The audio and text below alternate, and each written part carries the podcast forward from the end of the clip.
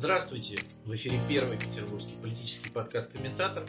С вами журналисты Михаил Шевчук. Добрый день. И Сергей Ковальченко. Ну, начинаем снова, как и в прошлый раз, с митингов, потому что это самая, сейчас самая острая, самая важная тема.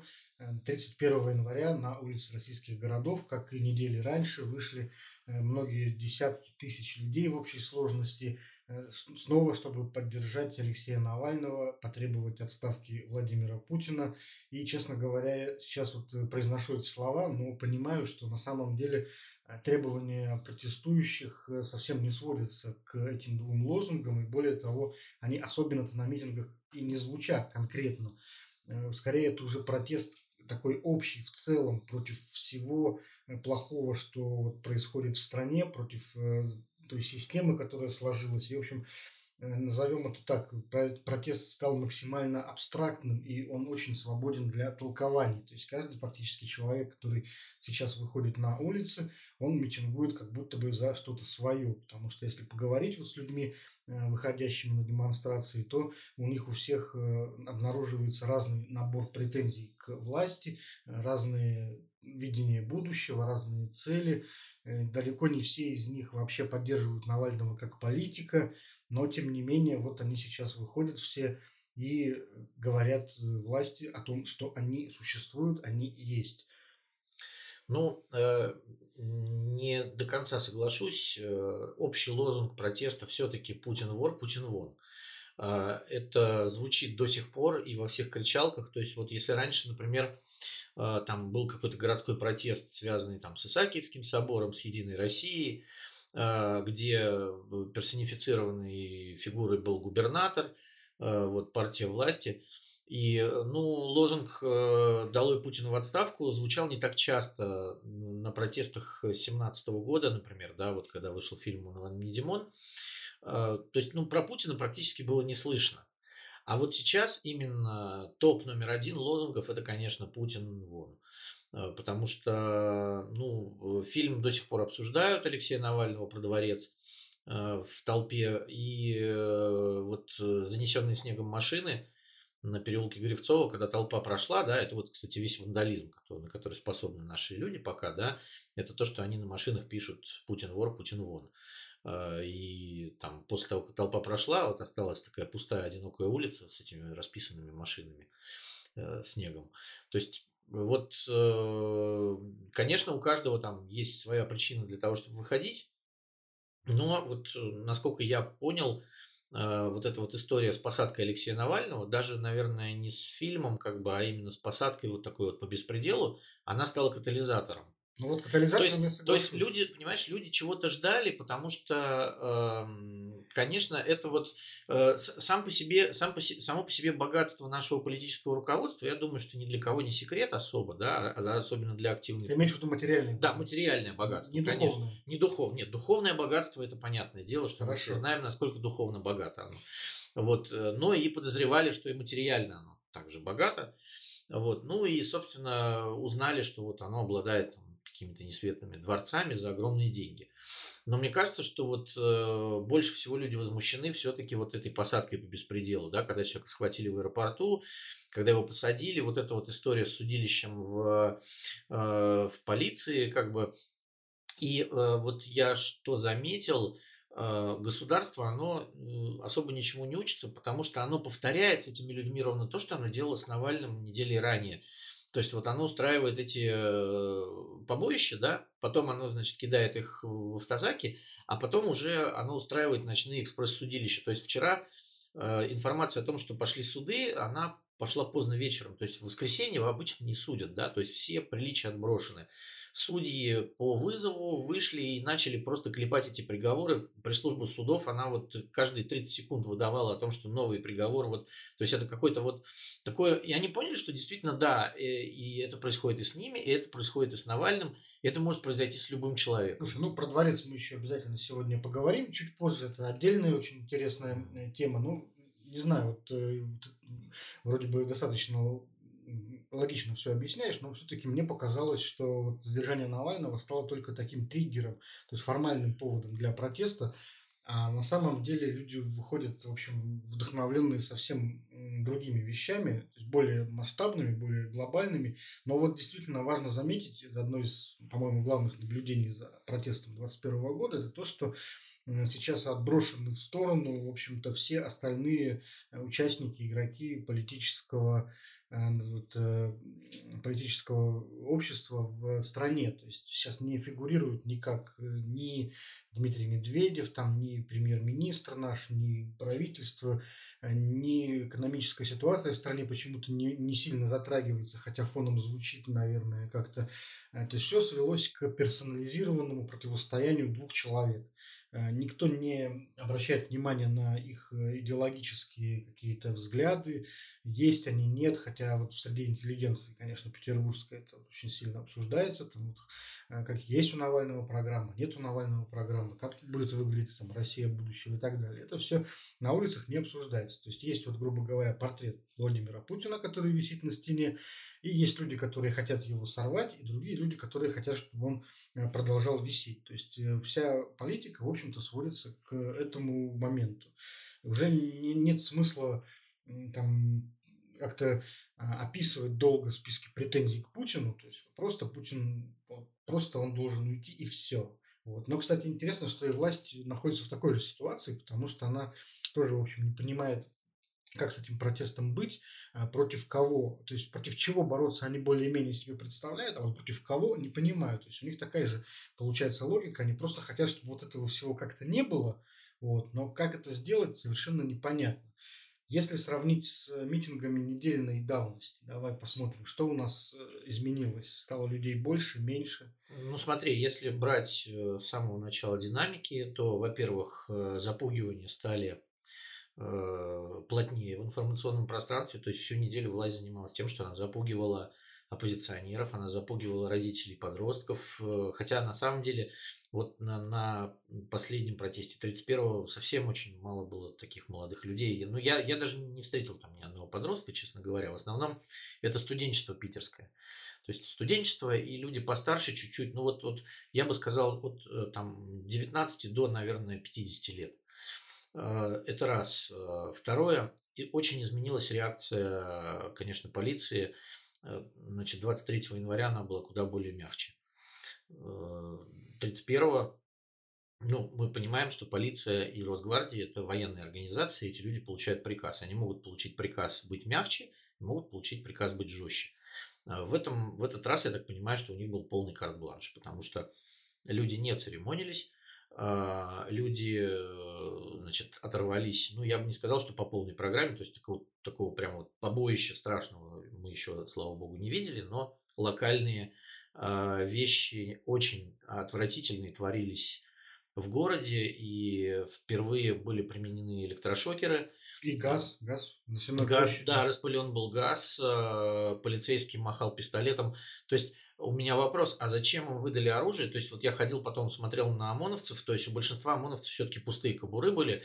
И, ну, э, еще я так понимаю, что за эту неделю э, полностью ситуация в городе была отдана на откуп силовикам. Значит, э, городские власти да, городские, не участвовали. Городские власти практически не участвовали. Я так понимаю, ну, насколько я знаю, что городские власти э, участвовали в лице вице-губернатора Валерия Пикалева. Это вот бывший егерь Владимира Путина, который отвечает за силовой блок. И, э, конечно, город превратили в осажденную крепость. То есть э, оцепили, ну, как бы, если вы представляете Петербург, то оцеплен был практически весь центр города, так или иначе. А правительственный квартал в районе э, площади пролетарской диктатуры и э, правительство Ленобласти, где находится Смольный и многие комитеты, значит, были оцеплены тяжелыми барьерами, к Смольному было не подойти, везде были сотрудники полиции, э, стояли автозаки готовые для задержаний и, в общем, была такая вот... Э, ну, я, я когда шел э, где-то примерно без 20-12 по, этому, по этой территории, то было такое ощущение, что кинули нейтронную бомбу. Есть только я и полицейские, которые идут ко мне навстречу. Все. И такая вот тишина. Только в районе Суворовского проспекта уже начинал ходить транспорт, который не шел на Невский. А, Невский проспект в этот раз это, это было такое ноу-хау. Невский проспект полностью оцепили и для пешеходов, и для транспорта. То есть он был перекрыт в районе площади Восстания э, коммунальной техникой. Ну, вот в Москве то же самое. Да. Же. Весь центр города был закрыт, станции метро не работали, э, улицы, ведущие в центр, тоже были закрыты. То есть вот э, центр Москвы тоже был, в общем-то, перестал существовать на какое-то время. Ну, ты знаешь, в Москве есть преимущество. Там есть кольцевая линия метро, во-первых. Во-вторых, там есть третье транспортное кольцо. А в Петербурге этого нет. И когда ты закрываешь Невские пролегающие улицы, э, я уже ближе к вечеру ехал. Э, то есть вот мне нужно было там попасть к Смольному, где стояла моя машина, и от Исаакиевской площади это было практически невозможно сделать. То есть мне пришлось сесть в метро, доехать э, до площади Александра Невского, потому что большую часть станции проезжали поезда без остановки, и оттуда на автобусе ехать до Смольного. В автобус вошла женщина в районе Александра Невского. Она плакала, ей, наверное, лет 40 было. И она говорит, что я живу в районе Адмиралтейства. Мы едем туда? Он говорит, нет, мы не едем туда, потому что там все закрыто. Она говорит, у меня очень болит живот. Я, ну, как бы не, не то чтобы скорую вызывать, да, но мне хочется попасть домой. И вот она ре, реально плачет. Она говорит, четвертый автобус, мне говорит, нет. Ей все говорят, кондукторша говорит, милая, не едет, целый день все закрыто. То есть вот как человеку попасть туда, когда, когда все закрыто, и никого это совершенно не волновало. Потом были большие проблемы, я так понимаю, у людей, которые собирались э, ехать э, на московский вокзал. Потому что площадь Восстания метро была закрыта. Вот как? Э, то есть людям надо было ехать на Лиговский проспект, оттуда пешком чапать до московского вокзала. А, а для многих это было сюрпризом, потому что городские власти об этом заранее не объявляли.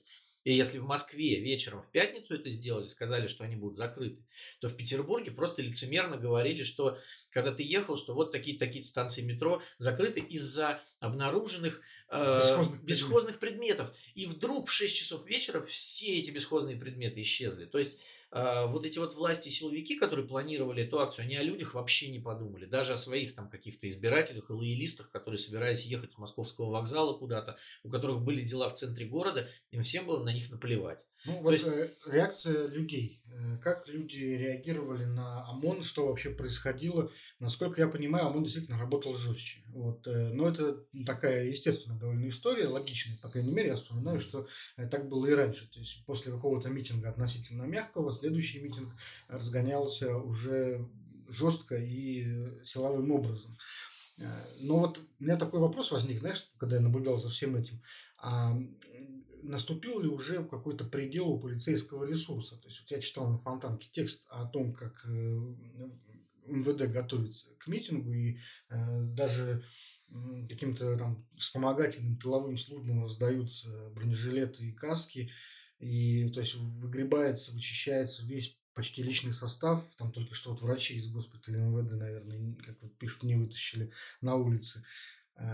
И, по-моему, получается, что это такой максимум для полицейского ресурса. Вот он достиг своих, э, своих каких-то вот э, ограничительных э, рамок.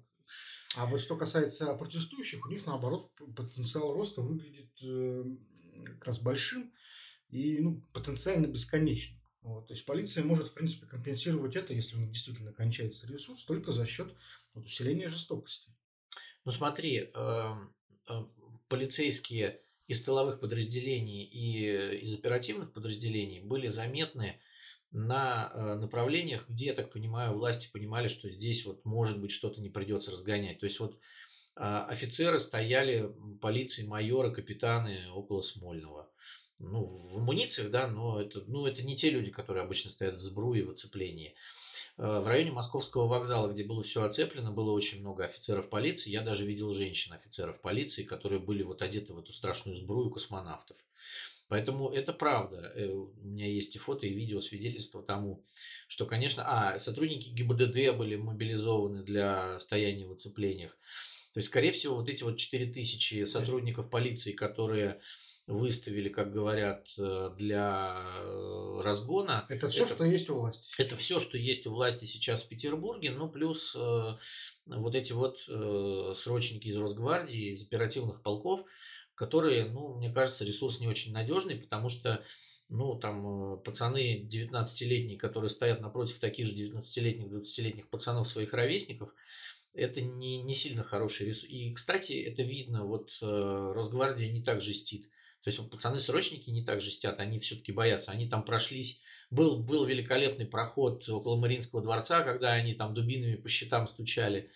Вот. Но в основном э, вся жесткость идет, опять же, от полицейских контрактников. Это так называемый полк патрульно-постовой службы, да, который работал. Вот, э, и, и, а, ну, а ОМОН, как бы, э, я бы даже не сказал, что ОМОН. То есть, потому что вот на самом деле люди с нашивками полиции были жесткие, а ОМОНовцы как-то, ну, не знаю, может быть, это субъективные данные, просто э, все по привычке называют этих людей ОМОНовцами, да, вот они одинаковые, но ОМОН уже давно в Росгвардии, и э, полиция и Росгвардия – это разные ведомства, да, вот, и э, вот эта вот полицейская жестокость меня, честно говоря, поразила, то есть у людей какая-то э, при мне на переулке Джамбула просто выхватили мужика, который шел из-за спины четверо, э, он дернулся, ну, он испугался, вот, и он закричал, что вы делаете, а его в это время повалили лицом по бордюру, как бы, и там грязно, да, у него приличная куртка, и он, он кричит, что вы делаете, как бы, а его э, электрошокером и поволокли куда-то. Вот, кстати, на Джамбула было много таких задержаний, они как-то вот пошакали себя вели. Когда основная часть толпы ушла, они в хвост толпы вклинились и начали просто вот задерживать всех подряд. Просто вот реально на моих глазах. Э, я, я это все снимал, как бы, да, э, и вот зачем это все? То есть подогнали автобусы, туда погрузили. Слушай, ну зачем это делается, вот, в принципе, ну, довольно понятно, потому ну, что это просто рефлекс и инструкция. Вот, э, ну, это, а ну, это понятно, но ты же ничего не... Ну вот, если, понимаешь, если действовать по закону, то ты этим людям ничего предъявить не можешь. Это, это вот, знаешь, вот как получается, что мы задержали, а судебная машина уже работает как судебная машина, и она ей абсолютно наплевать нарушили закон сотрудники полиции, били они кого-то там или еще что-то, судьи сядут и проштампуют просто все, что Хорошо, мы решим. Да, но это мы уже видели, да. видели в общем, протяжении вот, многих да. лет. И еще э, мне показалось, что вот э, стало меньше страха протестующих. Да, это то очень есть, важно. То есть вот народ как бы э, их хватают, но это не, не приводит к тому, что вот раньше, например, они разбегались, да, когда начали, начинались задержания, прям вот все разбегались и разбегались. Да, разбегаются люди, но очень многие остаются. То есть задержания были и на площади Пионерской у Тюза. А, потом огромная толпа пошла по городу в сторону э, Сенной площади. Они пришли, э, их э, значит, задержали на Садовой, но на самом деле они толком Садовую не могли улицу блокировать, потому что толпа была огромная. И они опять же там начали задерживать тех, кто был в хвосте. И основной хапок был уже на Сенной площади, когда там хапали, хапали, хапали, хапали, забивали автобусы, и они уже не успевали уезжать оттуда. То есть вот тогда уже было понятно, что задержанных э, число пойдет на сотни. Вот. И люди как бы э, не разбегаются. То есть потом толпа пошла на Исаакиевскую, и все видели, наверное, вот эту картину, когда полностью запрудила толпа всю площадь около Мариинского дворца, а это огромное пространство, и там было негде встать, и уже вот к парковке все это подходило, то есть там было, ну я не знаю сколько человек, я не буду говорить, да, но э, просто реально людей было очень много, и э, закрытием вот этим запретом, и вот этой беготней неспособностью, то есть если бы, вот смотри, если бы власти могли закрыть все площади города ментами, тяжелыми барьерами, но они не могли этого сделать, у них людей не хватает, и поэтому ну, них, э, полиция, как, хватает. да, да, как зайцы, она скакала за толпой, как бы, да, и вот они, значит, уходят оттуда, им надо понять, во-первых, куда они идут, и вот, значит, колонна этих автобусов едет на Сенную, там начинает рассредоточиваться. Потом, значит, они попа в мыле как бы бегут за ними на Исаакиевскую площадь. И было понятно, что вот полицейский ресурс на самом деле на грани. Если толпа будет еще чуть-чуть больше, они просто с ней не справятся. Да? они уже, по-моему, они, да, они забьют эти несчастные автобусы, да, там, э, ну, потом еще спецприемники, да, там тоже и, и отделы полиции, все, у всех тоже есть предел, да. То есть, если вот э, в следующий раз люди просто, ну, как бы забьют там еще 2000 человек и будет коллапс. Потому что еще старые задержанные не выйдут, да, там, а уже есть новые задержанные, куда всех этих людей девать? И у меня вот такая вот сложилось ощущение, что если люди, например, в начале мероприятия просто встанут в очереди и забьют автобусы пассажиров автотранса, и они все уедут, то полиция останется, им будет некуда деваться. То есть они будут просто бегать по городу и бить людей, а паковать им будет некуда. То есть вот такая вот картина тоже вполне может быть. Забьем автобусы с собой, как бы, да, уедем, а эти будут продолжать веселиться. Потому что, ну вот что они будут делать? Они будут подбегать и бить людей. А ну, дальше что? А дальше что? То есть толпа будет видеть, что их просто бьют бесцельно. Они начнут отвечать. Э, и э, я все это к чему очень долго говорю. Да. Значит, э, все отдано на откуп силовикам. Силовики не политики. Здесь э, нужен разговор. Власть не хочет идти ни на какой разговор. Да, там, э, то, что там, Максим Резник с Борисом Вишневским пытаются делать по средам с трибуны парламента, им выключают микрофоны, это, конечно, не диалог. Да, там, то есть диалог с ними никто вести не хочет.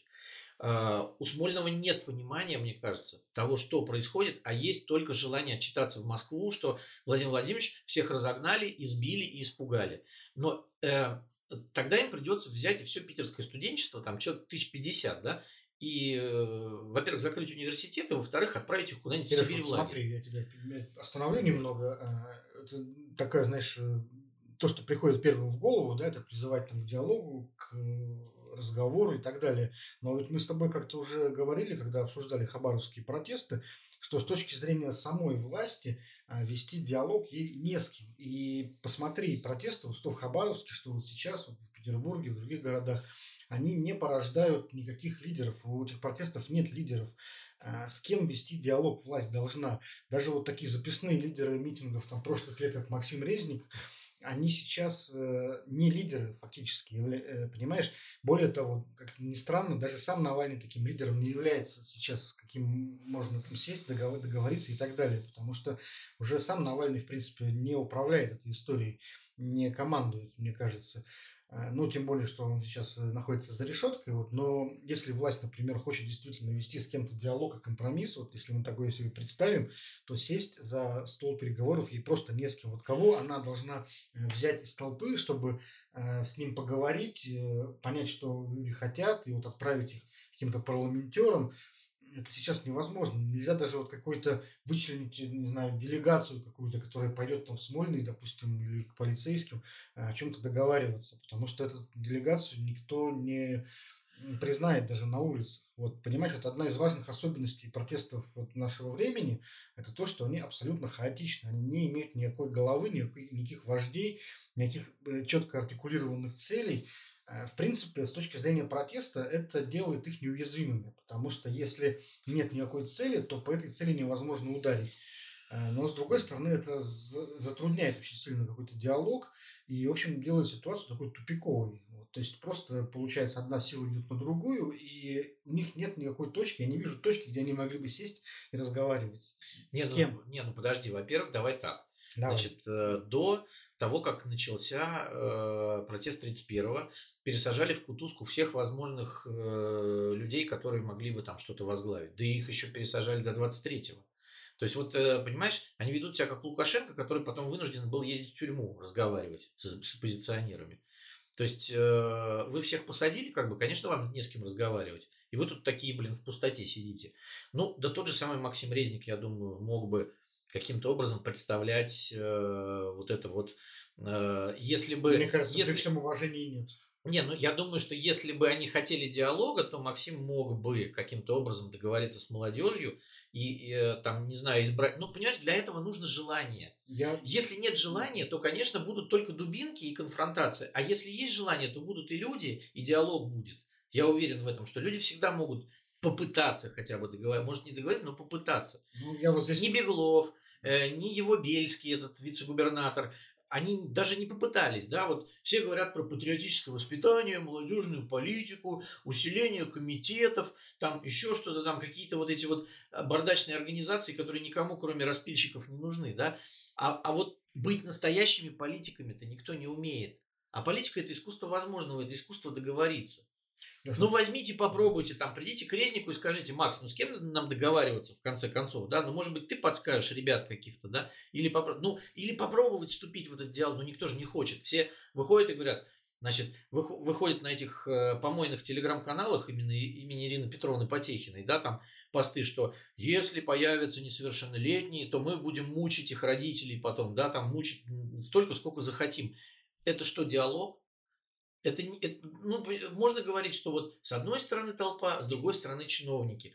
Блин, ребята, ну, э, люди и там, и Вот там. смотри, Сережа, я тебе сейчас тоже обращу твое внимание, и внимание слушателей на один э, важный, как мне кажется, элемент. А, если сравнивать митинги нового времени и митинги вот э, там 10, 15, 20-летней давности, ну, мы с тобой мамонты, помним, в общем-то, все эти марши несогласных, э, то есть одно очень важное различие, очень ценное, на мой взгляд. Вот э, тогда, понимаешь, над толпой постоянно развивались какие-то флаги. Сейчас никаких флагов вообще нет. Есть, то есть, то есть флаги яблок и анархистов есть. Э, они чрезвычайно редки. Я какие-то там вот буквально единичные вот э, флаги замечал над толпой, но это вот просто единицы, знаешь, явно это какие-то э, не целенаправленные истории, а вот личное действие какого-то конкретного индивидуала, а, индивидуального участника. Вот. А раньше, понимаешь, на митинги выходили партии и движения. И они, во-первых, были более-менее как-то структурированы и имели руководство, и их личный состав был конечен. То есть в конечном итоге, если там собирались на марш несогласных какое-то количество людей, то в принципе это была вот сумма э, личного состава различных политических движений. Там очень мало было вот зевак, обывателей. То есть, грубо говоря, протест был, в общем, делом профессионалов. политика была делом профессионалов. А, а сейчас совсем не так. Сейчас, понимаешь, э, это не коллективное дело протеста, а индивидуальное все эти э, десятки тысяч людей, которые выходят на улицы, они не представляют никаких движений, они сами по себе. И это делает их, э, в общем, ну, как я уже говорил, неуязвимыми, с одной стороны, потому что невозможно э, воздействовать на лидеров. Вот. Во-вторых, это создает огромный потенциал роста, потому что непонятно, сколько людей из тех, кто поддерживает протест э, в интернете, не пришли вот на митинг сегодня, но могут прийти завтра. Это опять-таки решает каждый человек. Никто не объявляет там, вот там все завтра выходим. А, ну, то есть объявляет, но это... Чат в Телеграме объявляет. Подожди, я, я имею в виду, что это именно объявление, а не указание э, лидера. Вот, то есть каждый человек все равно принимает свое частное решение, идти на митинг или нет. И нет э, каких-то вождей, которые э, берут э, всех своих вот подопечных, да, и, грубо говоря, в приказном порядке объявляют им, что вот мы там идем туда-то и делаем вот то-то. Вот это важная история, понимаешь? Ну, тогда лидером протеста, извини, становится Павел Дуров. Потому что Телеграм, что в Беларуси, что сейчас здесь, в Петербурге и Москве, играет просто основополагающую в каком-то смысле, роль. Да, в каком-то смысле, да, да, потому что он э, не закрывает чаты эти, пожалуйста, все работайте, и они через эти чаты координируются. И, и когда всех лидеров пересажали, возможных, да, и невозможных, то вот Телеграм и стал Понимаешь, таким с точки зрения коллективным организатором и так сказать. С точки зрения власти и политиков старой школы, это вообще, ну, ну, происходящее вообще напоминает какой-то хаос, просто натуральный хаос. Вот люди привыкли к тому, что э, годами они привыкали к тому, что вот протест это что? Это вот организ... организации, во-первых, да, у них вот организации есть какой-то устав, набор ценностей, лозунгов, э, не знаю, какое-то членство, вот. И вот эти вот организации, они выходят, а, и заявляют там о своих каких-то амбициях, о своей критике. Все это согласовано, э, все это там прошло кучу обсуждений. Вот почему, собственно говоря, был такой мем очень смешной, да, демократы в очередной не договорились. Потому что демократам надо было сесть, договориться, вот лозунги все согласовать какие-то. Вот. А сейчас это вообще не происходит, понимаешь? Никто не согласовывает никаких лозунгов. Никто вообще. Просто вот ты выходишь на улицу, какой лозунг ты хочешь, такой напиши себе на картонке. На здоровье, понимаешь? Да, одна девушка написала, моей матери нужен э, мужчина, который возьмет меня в жены – а мне нужен порядок э, и демократия в стране. Ну, то есть Был все это, понимаешь, индивидуальная история абсолютно. Ты можешь писать любой митинг. Ты можешь брать флаг или не брать флаг. Ну, как мы, вот мы видим, что его ну, практически никто не берет. Вот, там 99,9% они сами по себе. То есть это индивидуальная история, с которой это толпа их, э, понимаешь, с точки зрения вот власти, это толпа, с которой ну, невозможно договориться не с кем, просто не с кем. Вот ты не можешь сесть, вот там 10 тысяч человек пригласить. У тебя Навальный сидит, хотя бы с ним. А ты уверен? А с ним нельзя договариваться. Нет, ну подожди. А ну... ты уверен, что если Навального сейчас отпустят на свободу, вот в суде, то митинги прекратятся? Слушай, я совершенно ни в чем не уверен. Вот. Но я знаю, Нет что, но я знаю, что Навальный призвал прийти на эти митинги его штаб. То есть организатор, фактически организатор это штаб Навального, да, который, э, когда у него был суд на прошлой неделе, да, он формально. сказал, все, выходим всей страной, да, и они опять вышли. То есть, э, ну, нельзя говорить, что нет лидера все-таки. Они просто не хотят разговаривать с Навальным. Да, Медведев сквозь зубы из себя сегодня выдавил там э, Алексей Навальный, да, все аплодировали, хотя он там назвал его политическим проходимцем и негодяем, да, который там выводит малышей на э, площади, чтобы они заражались ковидом, да, но, ну, то есть это все происходит именно в такой форме. А по поводу того, что да, они более мобильны, это правда. Они поняли одно, не надо ничего согласовывать. Старые партии, да, там я помню, яблочники, там э, справедливоросы, там коммунисты, вот они ходили в Смольный, согласовывали те акции. А эти поняли, что ничего не надо согласовывать. Можно выходить, как ты хочешь. И э, как бы власть не, не хотела, а мы проведем митинги сразу на трех площадях, устроим шествие по городу и потом выйдем на Невский, да, Да, несмотря да, ни на да. что. Именно так. Да, и нам не нужны никакие ваши эти согласования. Вот, вот, именно так, понимаешь? А вот эти вот, кто эти мы, кому это нам, для власти вообще непонятно совершенно. Ну, это значит, она просто не готова общаться с современной молодежью вообще никак. Ну, смена поколений, да. А еще это значит, что она просто молодежь упустила. И она просто не представляет себе людей, которые выросли И уже. вот тут, значит, за последние такой, возникает такой философский вопрос, а в силах ли вообще человеческих э, не упускать молодежь? То есть любое консервативное поколение, оно всегда, вот, как говорится, упускает рано или поздно молодежь. Мне кажется, это происходит потому, что э, нельзя, просто невозможно физически и как идеологически контролировать никакую молодежь в полной мере. И когда приходит время для смены парадигмы, вот, для прихода нового поколения, для новых законов жизни, то они просто приходят и, в общем-то, совершенно не беспокоятся о том, какие там правила установили их родители и деды. Да, и какие поправки приняты в Конституцию. И, в общем-то, это все не, просто не играет никакой роли. Я думаю, вот это сейчас мы этот процесс, очень большой социологический процесс, такой тектонический сдвиг в обществе, мы его наблюдаем, э, причем наблюдаем в планетарном масштабе. Его, конечно, очень глупо и примитивно сводить там, каким-то там проектам и там, связям позиционеров со спецслужбами. Э, Вся эта история, она, конечно же, гораздо шире и гораздо значимее, чем ее вот пытаются понять э, пропагандисты. Ну, Но в условиях демократии эти процессы происходят мягче, потому что люди могут выбирать своих представителей в парламенте и там проводить дискуссии, а не проводить их под- на площадях под дубинами. Хорошо. Ну вот мы э, обещали вернуться к э, истории с дворцом, которую уже в самом начале разговора затронули, потому что на прошлой неделе совершенно замечательное событие случилось. Э, власть, видимо, решила, что история с этим дворцом Путина в Геленджике зашла слишком далеко. э, и У Божечки решила- нашлась хозяин. хозяин. да, и, и нашелся хозяин. То есть э, в телеграм-канале Мэш выступил миллиардер, друг Путина, начальник, э, э, так сказать, госзаказа, владелец газет, пароходов, заводов Аркадий Ротенберг и признался в том, что завод на самом деле, то есть, вру, не завод, дворец. Дворец, конечно же, на самом деле принадлежит э, ему. Точнее, как он выразился, очень так интересно, э, это был сложный объект, э, было много кредиторов, и, как он сказал, мне удалось стать бенефициаром. Вот мне удалось стать бенефициаром, это очень интересная такая формулировка. Ну, конечно же, какой-нибудь бизнес-журналист, ну, вообще любой приличный журналист задал бы Аркадию Ротенбергу кучу всяких сопутствующих вопросов. И в первую очередь, конечно же, о, э, о стоимости проекта, за сколько он у кого, как, при каких обстоятельствах купил этот дворец и сколько в него вложил, а главное, чем, собственно говоря, Аркадий э, Ротенберг э, может подтвердить свое бенефициарство. Потому что вот в расследовании Навального не встречается никаких совершенно упоминаний о семействе Ротенбергов, никаких намеков там на фирмы, э, ему принадлежащие, с ним связанные. Э, Нет бумаг никаких. А ведь сам Путин, когда комментировал эту историю, он как говорил, что вот должны же вот за 10 лет остаться какие-то там нотари- нотариальные проводки, там, да, собственность на землю, какие-то бумаги. Ну, вот, вот эти хоть какую-то бумагу, которая хоть как-то подтверждает вообще принадлежность Ротенберга к дворцу, она должна была быть, мне кажется, предъявлена. Но нет, понимаешь, это просто вот такое слово джентльмен. Выходит человек, говорит, я как джентльмен говорю, это мое. Вот, вот так вот предлагает всем верить.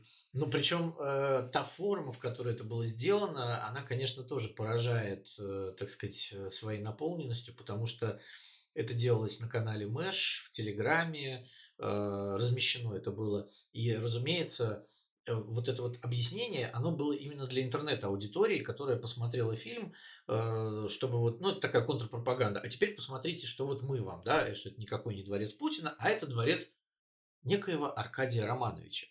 Потому что ни в начале, ни в конце э, Аркадий Романович не был представлен. Это очень, да. очень интересно, я не обратил Очень интересно, кто такой Аркадий Романович, значит, э, чем он руководит, э, какой у него жизненный бэкграунд.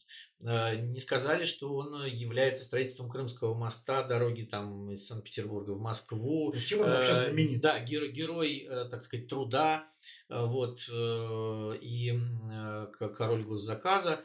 Ничего этого не было сказано, просто к нему обращается Аркадий Романович, расскажите нам, пожалуйста. То есть просто показывают да. какого-то такого пожилого, Ар... пожилого дядечку, такого ну, с улыбающимися глазами, э, который там широкой массе людей абсолютно неизвестен.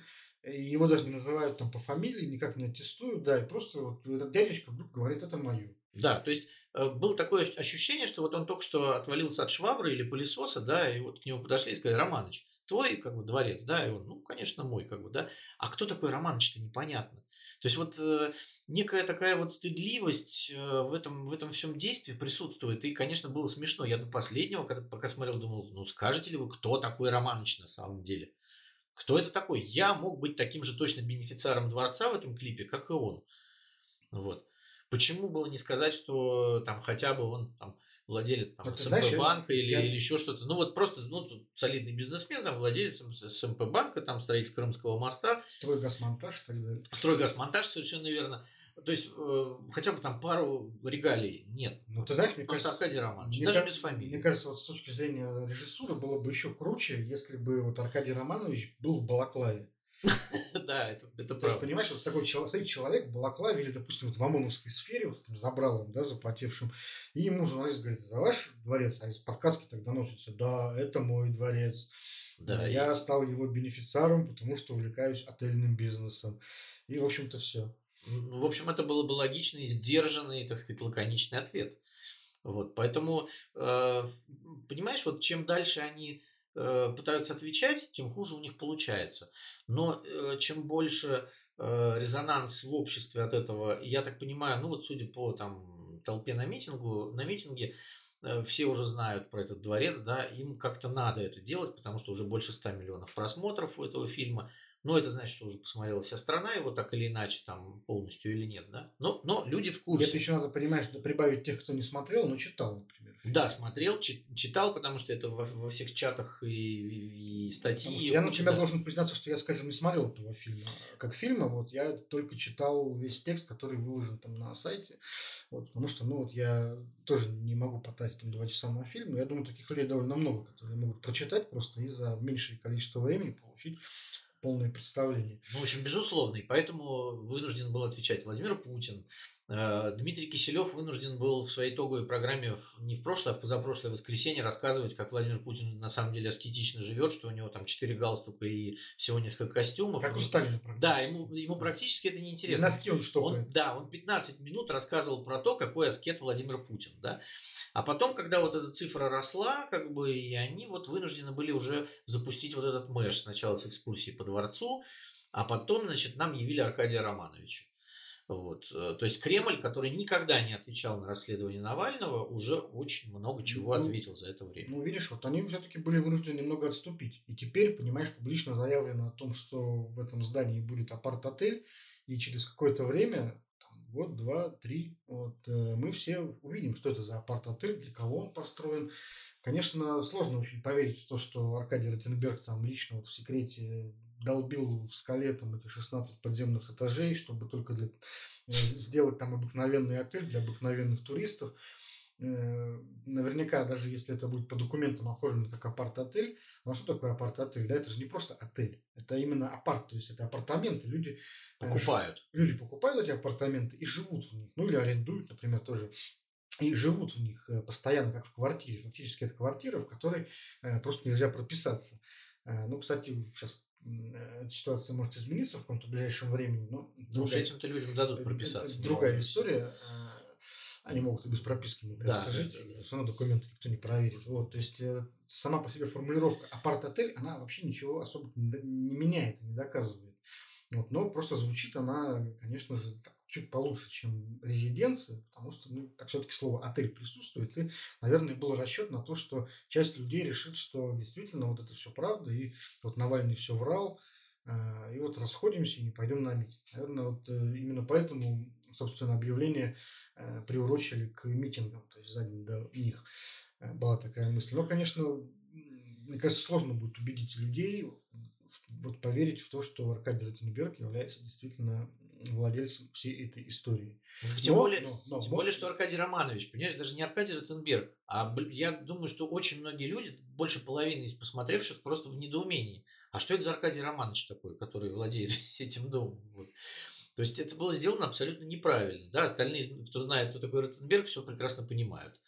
Вот, что там пацаны кинули монетку, да, и вот ему э, выдалось, так сказать, отвечать за все это ну, безобразие. Ну, в общем, ситуация особенно не изменилась, потому что признание Ротенберга по-прежнему оставило дворец в области, так сказать, вот веры, да, то есть те люди, которые верили в то, что Навальный все врал и там все нормально с этим дворцом как-то, они, ну вот... Э, все равно будут они, верить. они продолжают в это верить. Люди, которые э, не, не верили в это, не получили, в общем, ни одного какого-то э, внятного действительно убедительного доказательства, опровергающего теорию. Просто вот единственное, что можно зафиксировать в этой истории в качестве резюме, это то, что публично устами Аркадия Ротенберга Путин все-таки отказывается от дворца. И теперь, если там действительно будет сделан какой-то э, апарт-отель, ну, уже сейчас можно говорить о том, что протестующие э, заставили Путина отказаться от своего дворца. И разубедить в этом их будет очень-очень сложно, практически невозможно. Тут еще нюанс с бесполетной зоной. Вот если бесполетную зону снимут, то это будет означать, что Владимир Путин все-таки отполз. А если бесполетная зона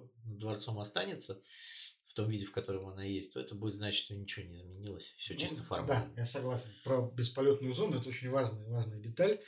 А, про всю эту там, разведку НАТО, который ФСБ э, попытался обосновать бесполотную зону. Ну, вот мы как раз посмотрим, что из этого э, выйдет. Э, еще одну любопытную тему все-таки хотелось бы под конец обсудить. На прошлой неделе было объявлено о слиянии трех партий. К «Справедливой России» присоединяются две партии. «Патриоты России» Геннадия Семигина и новый проект «За правду» Захара Прилепина. Ну, понятно, что сейчас партийная жизнь, она такая отступила на второй Э, план по сравнению с тем, что происходит, но тем не менее это все-таки э, политическое событие, достаточно значимое. Ну вот лет 10-15 назад про это писали бы все газеты, тема была бы на первых полосах, вот объединение партий, все бы взвешивали шансы Сергея Миронова там, на будущих выборах в Госдуму.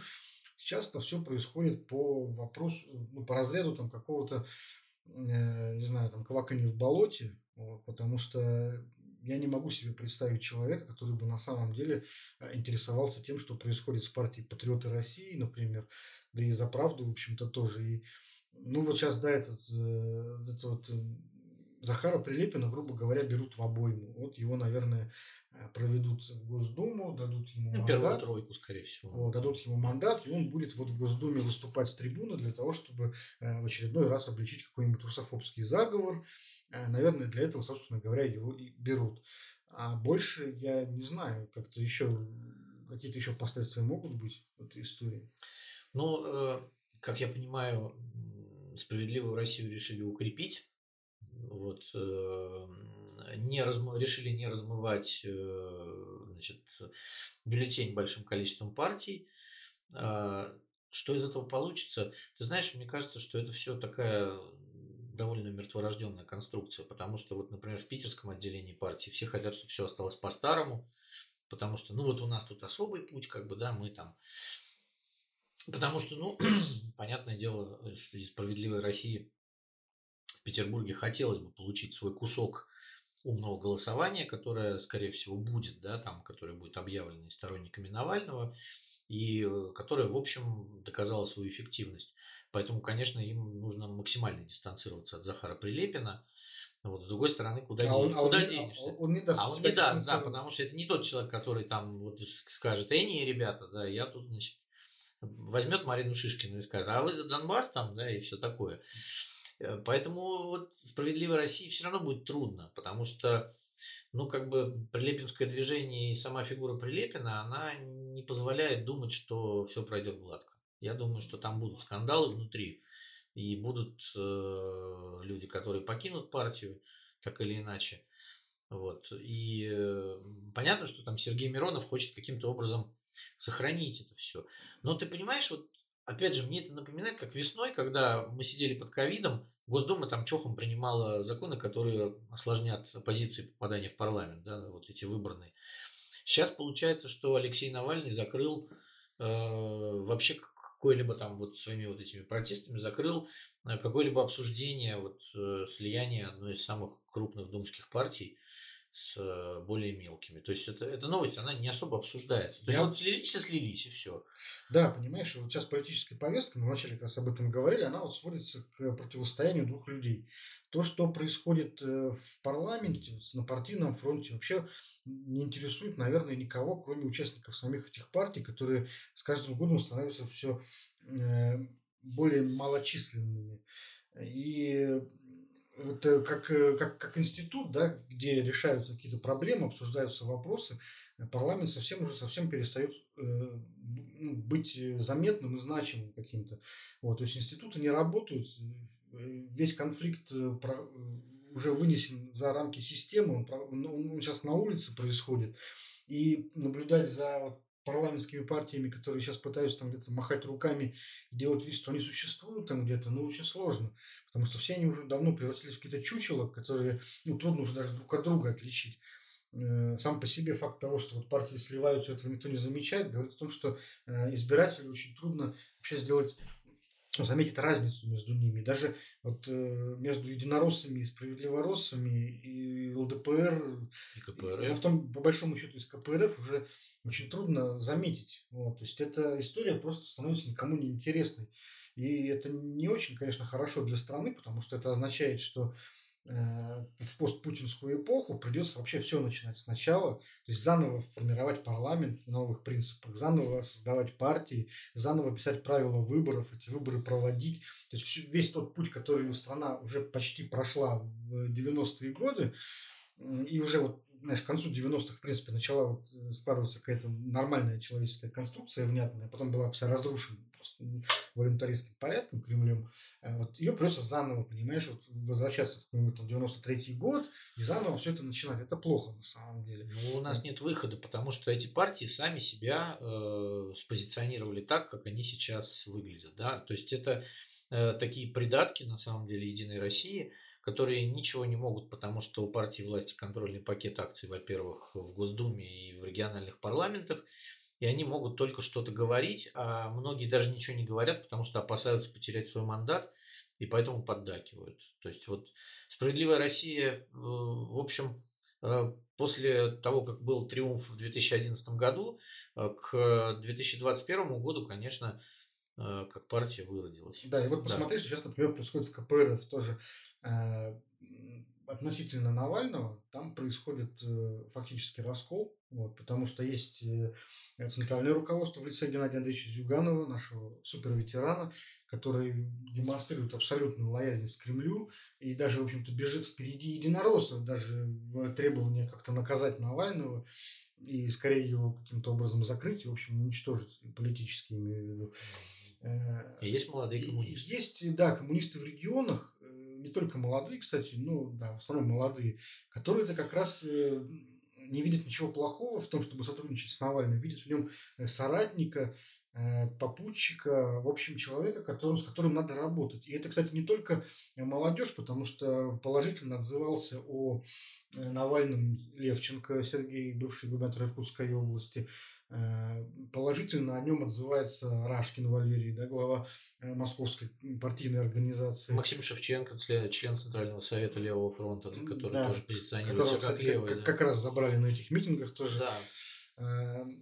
То есть многие левые, в том числе внутри КПРФ, как раз ну, они понимают, что вот сейчас именно Навальный символизирует протест. Будущее и протест, и будущее вот. политическое. И с ним нельзя не работать.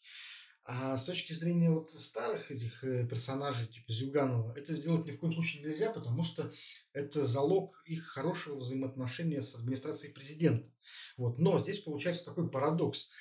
Э, популярность КПРФ, которая еще сохраняется, ну, потому что вот э, и в умном голосовании, о котором ты говоришь, и вне рамок умного голосования, КПРФ все-таки считается многими, ну, скажем так... Левой партией. Максимально да. оппозиционной из да. всех официальных парламентских партий, да, и на выборах, например, за нее голосуют многие именно по этим соображениям. Но эта популярность, она как раз обосновывается э, радикальностью э, региональных вот этих э, э, членов партии, понимаешь? То есть ну, они, грубо говоря, создают ей вот этот фон, популярность, популярность вот какую-то, да, который приносит ей проценты. И именно эти проценты Зюганов-то и обменивает э, в Кремле на там какое-то личное благосостояние и стабильность. Грубо говоря, он, с одной стороны, должен расправиться с этой внутренней своей фронтой, э, про Навальнинск, который тяготеет вот, э, к уличной оппозиции. Но, с другой стороны, если он с ними расправится, он просто выбьет табуретку у себя из-под ног. У него не останется никакого ресурса, никаких процентов, которые он вообще может что-то обменять.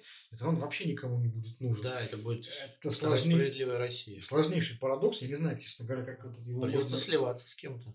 А вот со справедливой Россией как раз. Да, да. Я думаю, что сейчас, кстати, российская политическая система, она вполне созрела для того, чтобы э, формировать такую двухпартийную систему, где будет Единая Россия и такой вот комок из всех остальных, кто не пригодился в ядре, тех вот слепливают, невзирая на то, какие у них расхождения там идейные, не идейные. Вот сейчас видишь, этот Прилепина, вот, например, э, сажают в одну э, партию с, там, с той же Шишкиным, да, и с людьми, которые там в свое время ходили э, в Госдуму с белыми ленточками на ласке. Ничего. Да, теперь вот у них в партии антимайданщики, да, и как бы, ну, нормально, подумаешь, господи. Ну, так это же, опять же, это не идеологические конструкции. Это, да. это всего лишь подпорки для того, чтобы вот именно вот эта вот партия с этим названием, с этими людьми, которые в ней сидят, лояльными, договорившимися, прошли, в... и никакого отношения это ни к каким-то вот, ценностям вообще а сейчас, не кстати, весной у коммунистов будет э, съезд, очередной будет выбирать руководство. Сейчас ходят слухи, что все-таки заменит Геннадия Зюганова на Юрия Афонина, депутата Госдумы. Вот так вот. Слушай, я вот э, не уверен, это мое личное мнение, но я думаю, что Владимир Путин перед думскими выборами Зюганова менять не будет. А я знаю, ему привычнее, ему привычнее Геннадий Андреевич, который старый конь борозды не портит. А я думаю, что красивее всего было бы, знаешь, как поступить? Вот перед съездом или даже во время съезда э, вдруг появляется вот видеоролик, интервью, там вот Максим Иксанов, главред Мэша, Э, и Аркадий Ротенберг. И он спрашивает, например, ну, Аркадий Романович, а правда ли говорят, что э, партию КПРФ возглавляете вы? И он говорит, да, это правда. Даже был... дворец съездов для нее построил в Геленджике. Было сложно, как да. бы, вот, но я стал бенефициаром, и теперь я лидер этой партии. Вот. А, кстати, знаете, еще есть несколько других партий, ЛДПР, я тоже их лидер, и Справедливая Россия тоже лидер. А, вот так вот, и, что хотели с этим теперь то и делать. Мне кажется, было бы совершенно замечательно, и вот этот ход, он вот, а, сделал бы российскую политическую систему очень интересной, живой и веселой. Слушай, а кто тогда будет хозяином Единой России, интересно? Аркадий... Если Аркадий Романович тоже с ним. А тоже Аркадий Романович можно. А, кстати, у него брат есть. А, можно Борис. Брат, брату Борису, да, Борис, допустим, вот они стоят вдвоем и говорят, здравствуйте, а вот я хозяин этой партии, а я хозяин этой партии, и все мое. Вот. Э, слово джентльмена. А документы там мы сейчас подрисуем задним числом, подумаешь. Да. Мне кажется, будет здорово. Ну, да. Давай уже тогда закругляться. Вот, э, до следующей недели прощаемся с слушателями. Конечно, э, включайтесь через неделю опять обсудим самые главные э, новости э, российской политики. Всего доброго. До свидания.